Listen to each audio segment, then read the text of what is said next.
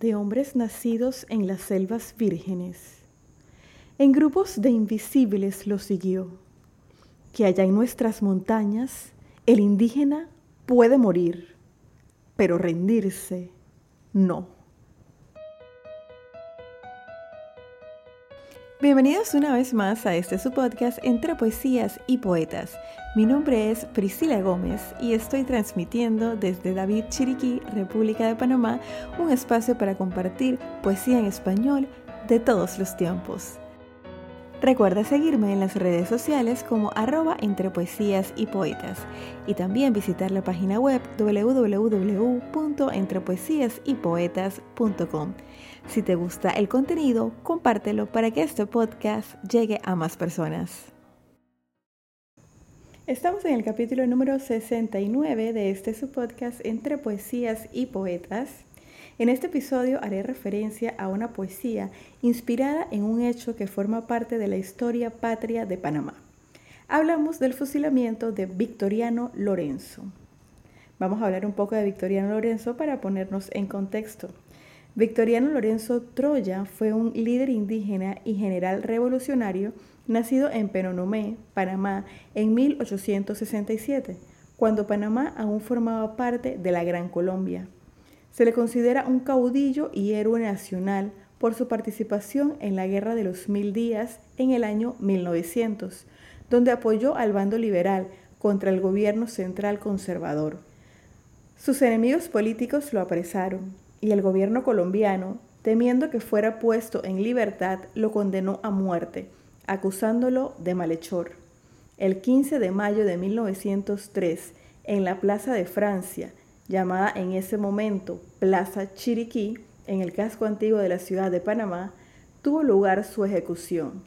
Victoriano se puso de pie, rogó por la unidad de todos los colombianos y dijo, Señores, oíd una palabra pública. Ya sabéis de quién es la palabra. Victoriano Lorenzo muere. A todos los perdono. Yo muero como murió Jesucristo.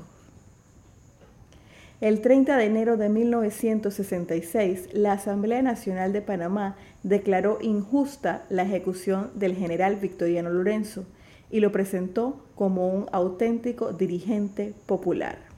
El fusilamiento de Victoriano Lorenzo ha sido inspiración para muchas obras literarias en diferentes géneros, novelas, relatos, cuentos y por supuesto poesía.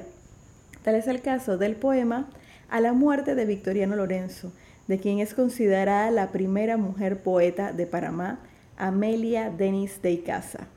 Para todos ustedes mi interpretación de este poema. Atado ¿Y para qué? Si es una víctima que paso a paso a su calvario va, lo lleva hasta el banquillo la República y con ella en el alma a morir va. Atado y ¿para qué? Frente al suplicio los soldados esperan la señal. El plomo romperá su pecho heroico que ostentaba la enseña liberal. Marcha a su lado el sacerdote trémulo, hablándole del cielo y del perdón. Lleva un Cristo en las manos y está pálido, murmurando en silencio una oración.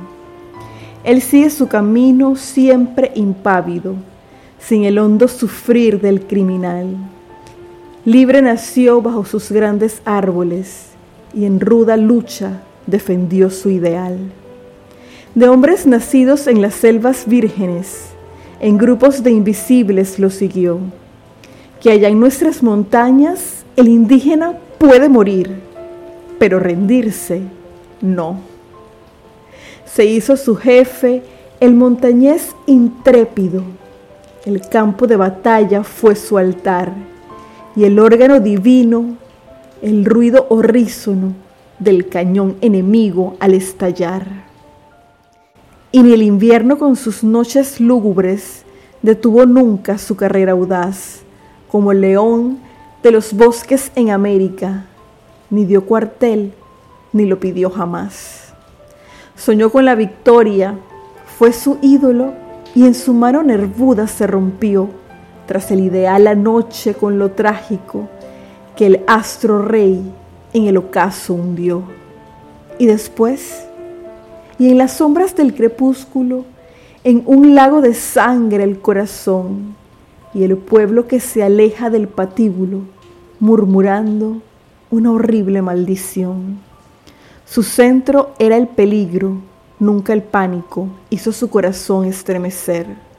Se alumbraba con luces de relámpago cuando iba el enemigo a sorprender. Quiero agradecer a Delsa, mi compañera del Club de Lectura Abierto de Panamá, por sugerir esta poesía y por recordarnos pues siempre tener presente esta fecha 15 de mayo donde se cumple un aniversario más del fusilamiento del general Victoriano Lorenzo y yo los invito a que investiguen más sobre este tema porque es una historia bastante interesante y que forma parte de nuestra identidad. Quiero hablarles un poquito de la autora Amelia Denis de Icaza.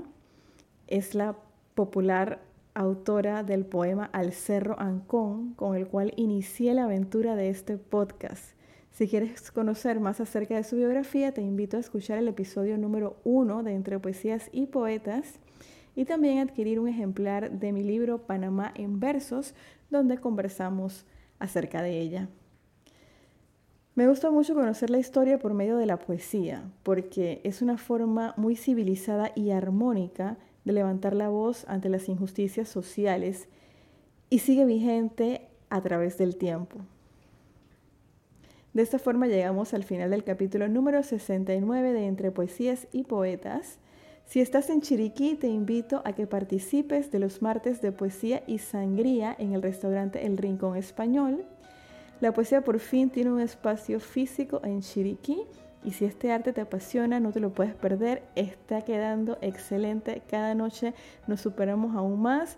Así que pues muchas gracias a Javier del Rincón Español y a todos los organizadores por hacer este evento posible. Te espero la próxima semana con otra interpretación. Me despido recordándote que la poesía se vive mejor cuando se escucha. Hasta la próxima.